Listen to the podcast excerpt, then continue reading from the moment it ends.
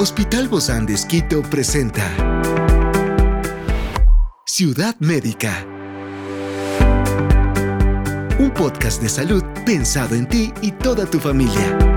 Hoy tenemos a un experto para hablarnos sobre el estigma y la discriminación. Se trata del doctor Sebastián Vizcaíno, psiquiatra del Hospital Bozán de Esquito, y hoy está aquí, en este encuentro de nueva temporada del 2024 de Ciudad Médica. Yo soy Ofelia Díaz de Simbaña y estoy súper contenta de disfrutar este podcast de Ciudad Médica en este mundo tan apasionante de la salud.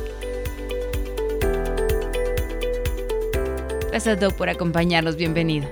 Muchas gracias por la invitación. Bueno, y nos quedamos nosotros como en una parte donde hablábamos, Doc, de lo importante que es saber y salir adelante con el empoderamiento.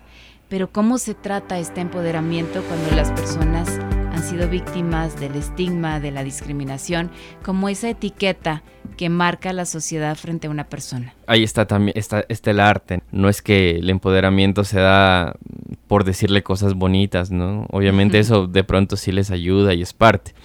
Pero yo creo que parte del empoderamiento es primero desculpabilizar a las víctimas, eh, eh, que, se centren en su cuidado personal, que tengan sus propios intereses, gustos, pasiones, que se sientan productivos y que poco a poco vayan cambiando ese, esa posición de víctimas a más como supervivientes. Eso se logra a través de las, de las sesiones, del entendimiento, de los significados inconscientes, eh, pero generalmente sí empieza con esta desculpabilización y más que una, una explicación, ¿no?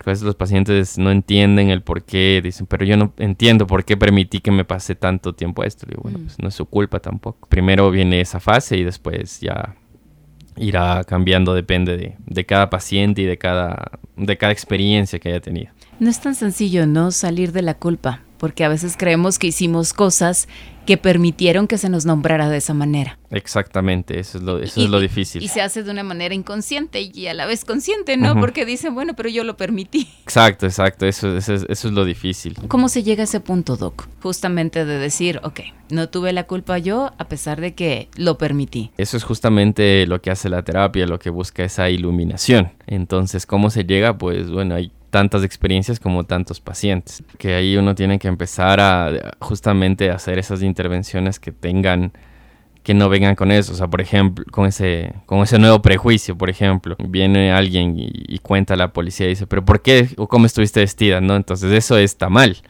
¿No es cierto? Eso no se debe hacer. Uh -huh. Entonces la, de, la desculpabilización se hace con la, con la forma en que uno elige las palabras y cómo va reconstruyendo el relato y pues les cuenta que uno no hay, que si no se defendió no es porque no podía o porque no quería, sino porque de pronto eso era lo, lo que más, que le ayudó a sobrevivir, lo que le ayudó a sobrepasar todo esto. Entonces no podemos culpar a una persona de su forma de reaccionar ante una violencia. Eso es lo que hay que hacerle entender. ¿Y cómo hay que hacerle entender? Pues habrá de diferentes formas. O sea, eh, depende de, qué sé yo, cómo es la personalidad de la paciente, qué le gusta, qué no le gusta, eh, a qué se dedica, digamos. O sea, uno tiene que conocer al paciente para hacer la intervención más adecuada. Por ejemplo, entonces, ¿cómo llegarlo? Muy probablemente una persona que sea muy lógica, mm. digamos, no le guste que que haga un comentario, digamos, tan emocional, de pronto que le guste que le dé datos y cifras, pues me tocará dar. Mm. A una persona que esté muy angustiada, pues de pronto no le interesa esos números, le interesa la contención, le interesa el saber que uno está. Entonces, por eso, digo, es, es tan complejo de responder. Experiencias excepcionales son el motor que nos anima a trabajar por la salud integral de nuestros pacientes. Expresamos el amor de Dios para dar prioridad a la vida por sobre todas las cosas. Seguimos con nuestro compromiso, la seguridad del paciente. Hospital Bozán de Esquito, a la gloria de Dios y al servicio del Ecuador.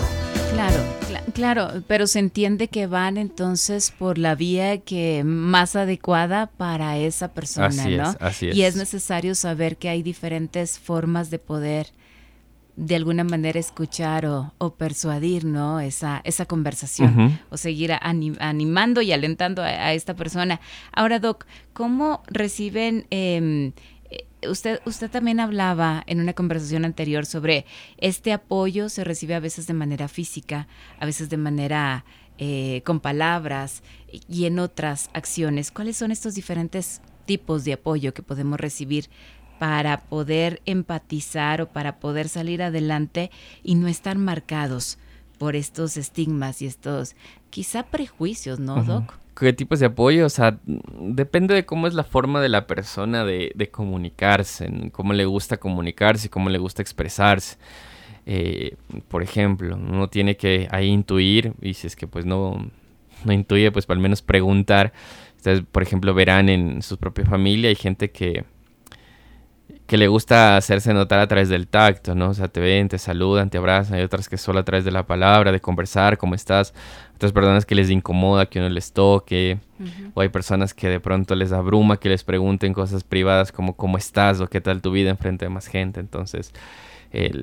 lo importante es que uno pueda recibir la angustia y la angustia se puede recibir de muchas formas, ¿no? A través del contacto, el silencio, las palabras de aliento, los consejos, o el quejarme o dejar que se queje o quejarnos los dos. Entonces lo importante no es tanto el, cómo, ni hay un tip específico, sino hay que tener en mente que hay que recibir la angustia de esta persona. Hoy que estamos hablando, Doc, del estigma y la discriminación, tantos pacientes también que se ven quizá relegados a un nombre de la enfermedad y ya no se sienten como la persona individual, sino se sienten como una enfermedad que tiene eh, quizá los días contados, y que hacemos este a veces ese prejuicio, ¿no? Nos dan el nombre de una enfermedad y decimos este es sinónimo de muerte. Por ejemplo, cáncer. O, alguna otra enfermedad de estas muy graves que uno las escucha y no está tan informado, pero inmediatamente viene ese, ese prejuicio que tenemos. Exactamente, es que hay, hay, tú dijiste la clave, es que todo prejuicio o todo miedo se cura con conocimiento, no solo se teme a lo que se desconoce. Entonces, eh, ¿Cómo se cura eso? Pues empoderando al paciente para que una vez más tenga su capacidad de autonomía. O sea, si es, usted tiene cáncer y me voy, no, pues, o sea, el paciente tiene derecho a preguntarme qué es el cáncer y cómo es y qué me va a pasar y qué alternativas hay y qué pasa si quiero y qué pasa si no quiero. Un paciente tiene derecho a decidir sobre su vida y sobre su muerte, sobre su cómo morir. Entonces, eh, todos estos prejuicios se curan con el conocimiento. Entonces, claro, si es que yo me quedo diciendo, uy, es que me dijeron esto gravísimo, yo no sé qué es, pero de pronto si es algo grave, pero afortunadamente tiene un tratamiento y está en un estadio donde yo puedo tratarle, pues buenas. Eh, que el paciente sepa eso le va a ayudar a, hacerle frente porque dice, bueno, lo mío tiene un tratamiento. Y en el caso de que no, el saber también le va a ayudar para que pues pueda tomar sus decisiones, poner en orden su vida y demás. Entonces todo eso se, se cura con el conocimiento. Eh, y lo mismo pasa para las discriminación de enfermedades psiquiátricas. No es que yo pensé que el psiquiatra era tal cosa, pero bueno, mire, ya vio cómo es, eh, no lo he hospitalizado, no le amarro, no le he dado medicamentos. Ay, entonces eh, ese miedo que tenía se curó con el conocimiento de la experiencia. De Los prejuicios de estos que me hablas es eso justamente. Se, se, cura con el saber. De hecho, son a veces o experiencias pasadas, no vividas de una manera personal, ¿no? Pero sí contadas por otras personas, vistas en películas o vistas en redes sociales. exactamente. Entonces, eso una vez más, es, es una mala información y se cura sabiendo la información adecuada. Pero si yo me alimento todo el tiempo de eso, pues obviamente voy a estar sesgado.